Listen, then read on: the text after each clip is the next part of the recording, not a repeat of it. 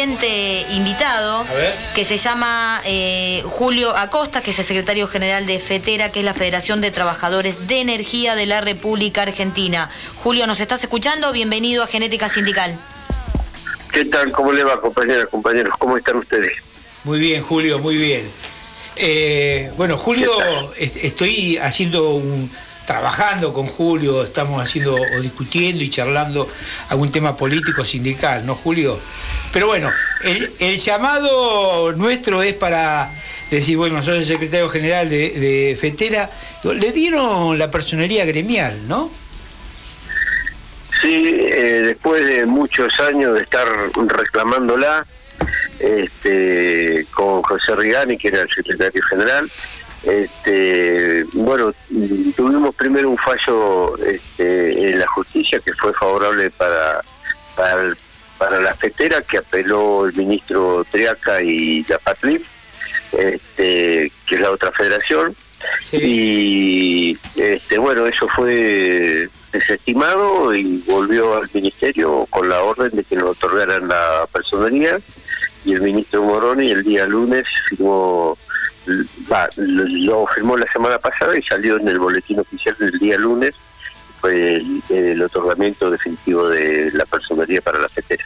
¿Qué, Julio, ¿qué es, la fetera para los compañeros que no por ahí no conocen eh, la federación? Explicarle un poquito. Bueno, nosotros, nosotros somos una federación nuevita, nació en el año 1995 entre un grupo de trabajadores del sector de la energía que resistimos las privatizaciones. ¿no? En el año 1994 empiezan a darse, el 93, 92 y 94 empiezan a darse las concesiones y las privatizaciones y nosotros eh, resistíamos ese proceso porque planteábamos en primer lugar de que eh, se, se abandonaba un sector estratégico para cualquier país, ¿no? que piense en términos de desarrollo y de creación de empleo, el tema de la cuestión energética y el tema de la soberanía es fundamental. Sí, sí. Y, nacimos producto de la resistencia. Nosotros nos oponíamos a las privatizaciones y decíamos que en ese momento que la que se cambiaba el paradigma porque de usuarios pasábamos a ser clientes, ¿no? Sí. O sea, yo comienzo el proceso de, de mercantilización, perdón, de la energía, exacto, y donde, bueno, eh, eh, se iba a producir, nosotros augurábamos un desastre en los servicios públicos esenciales, los servicios públicos que son estratégicos. ¿no? Entonces nosotros lo que definíamos que la energía es un derecho humano, es un bien social, es un derecho humano al que tienen que tener acceso todos y todas, ¿no? Bueno, al mercantilizarse, si tenés plata, si tenés ingresos, tenés el servicio de luz, agua y gas, y si no tenés, este, y te lo cortan, ¿no? Entonces, eh, y hoy nadie, ni un, ni un chiquito, ni un niño, ni una niña puede estudiar, este, y por eso decimos que es un derecho humano, ¿no? Este, puede tener una calidad de, de vida adecuada este, y tiene posibilidades de desarrollarse si no tiene estos servicios esenciales, ¿no? Se vencen los contratos, Julio, ¿no? Ahora de la energía. Claro, entonces nosotros siempre insistimos, Adolfo, sobre el tema de la soberanía. Lo que planteábamos nosotros era de, en ese entonces era que teníamos que recuperar soberanía energética. Uno para saber, este, para poder determinar como país qué hacer con la energía, qué producir, para quién producir, cuánto producir, digamos, y por el otro lado, porque eh, creíamos de que, veíamos nosotros de que el Estado iba a funcionar como un instrumento que garantizara las ganancias de las grandes empresas. Bueno, efectivamente así sucedió. Eh, a través de subsidios o a través de, tarifazos siempre se garantizó y se garantiza al día de hoy, ¿no es cierto?, la tasa de ganancias de las empresas.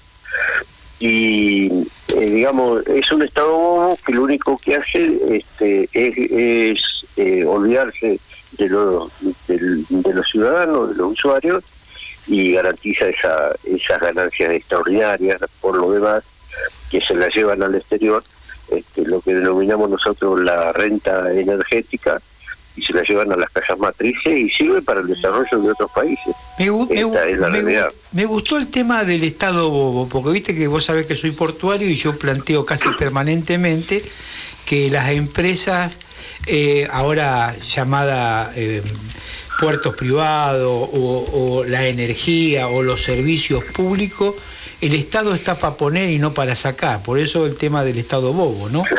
Una, una, una pregunta. Eh, vemos que la energía ahora se vence en los contratos. Eh, ¿La FETERA tiene alguna política como para empezar a recuperar esos servicios? Porque digamos, yo como portuario me gustaría pelear el tema de soberanía. ¿Qué es lo que están planteando ustedes?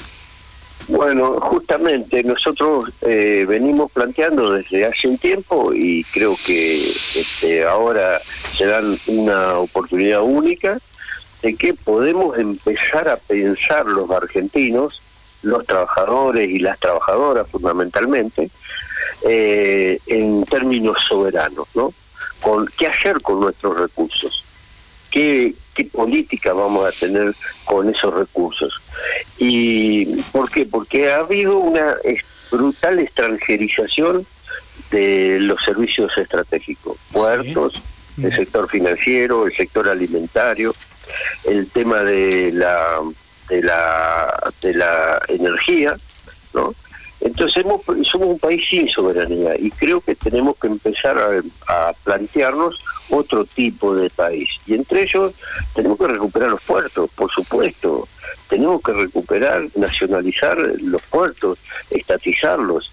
Este, no puede ser que los manejen las empresas extranjeras a simple declaración firmada declaren que los que exportan y se fugan miles y miles de millones de dólares, digamos, recursos que deberían quedar para generar trabajo en el país, este, o para brindar salud, o para brindar educación, para brindar seguridad, y sin embargo se van, se fugan una enorme cantidad de plata que, que serviría para, lo, para el desarrollo. Y hay que recuperar esa soberanía, y hay que recuperar la soberanía energética también porque es una renta, digamos, que, como decía hoy, se va a otros países. Y, no es en beneficio del pueblo argentino, es en contra de los intereses del pueblo argentino. Por eso decía que los trabajadores y las, y las trabajadoras como clase debemos reapoderarnos del concepto de soberanía y dar una discusión para que vencidas las concesiones que, vienen desde los 90, digamos, se reestatice las empresas de los servicios públicos, que ha demostrado la actividad privada que no es más eficiente y que no tiene mejor que no tiene una mejor calidad en los servicios. Ustedes acá en Capital Federal han vivido cortes prolongadísimos, prolongadísimos de energía. Durante semanas han estado con el corte de la electricidad en el pasado. Y eso porque no se hacen inversiones. Y no se hacen inversiones porque el empresario no le interesa brindar un servicio de calidad. Lo que le interesa es, traer ganancias. Eh, llenarse de plata. Eh, exactamente. Te, te saco un poquito del tema. Hoy el, ha llegado a la Cámara de Diputados a nivel nacional una ley de hidrocarburos con el tema de petróleo y gas. ¿Ustedes la han podido analizar? Sí, Sí, sí, sí. Nosotros creemos de que tiene dos objetivos. Uno, eh, lamentablemente de esta manera lo que se hace es eh, consolidar un modelo productivo de primarización de la economía. Esta es la primera cuestión, ¿no? Basada en el extractivismo, el extractivismo eh, de granos y, en y en el tema de la megaminería y en el tema de los hidrocarburos ese modelo, digamos, es un modelo de saqueo que tiene eh, los mismos años que tiene nuestro, nuestro, nuestro país. Hace 200 años que vivimos un saqueo de los recursos naturales y que es ininterrumpido. Nosotros creemos de que ese es un objetivo. El saqueo, el extractivismo, la, la primarización de la economía. Creemos nosotros que los recursos naturales deberían servir toda la renta que puedan generar para la soberanía, o sea, para decir, bueno, pasamos de un modelo productivo de primarización de la economía a un modelo un modelo productivo de industrialización y de desarrollo. Bueno, no se está pensando eso. ¿Por qué no se está pensando eso? Porque lo único que se pide es aumentar la exportación de hidrocarburos para generar divisas para pagar deuda externa. O sea, no va a servir para el desarrollo de nuestro país esta ley. Va a servir nada más que para tener un saldo exportable favorable y pagar deuda externa. Son los compromisos que se están eh, acordando o negociando con el Fondo Monetario Internacional. Bueno, nosotros creemos que es un es un es darle continuidad al modelo neoliberal de los 90. Las últimas joyas de la abuela que nos quedan, no nos quedan más empresas, digamos, las estamos entregando, que son los recursos naturales, y una oportunidad que, que no tiene, que es una dilapidación de riqueza que no tiene recuperación, porque los recursos son, eh, o sea, son recursos que se agotan, ¿no? no son renovables. Entonces, este, es, tenemos una, una, una, una oportunidad histórica que volvemos a desaprovechar. Sí, este tema te, sí te vamos a invitar al próximo programa para analizar este proyecto de ley sobre el tema de energía, porque además ha sido presentado de una forma absolutamente silenciosa para que no entre en debate en la sociedad. Estamos hablando de convenios de 20 años y de la dolarización de todo el precio de la energía. Así que imaginémonos las consecuencias, tanto para el consumo de la población como para el consumo energético de las pymes, ¿no? de las empresas. Este, así que bueno, justamente, si me dejas un cachito, yo reafirmo lo que vos decís totalmente porque es, importantísimo. Encima va en contra de los intereses populares.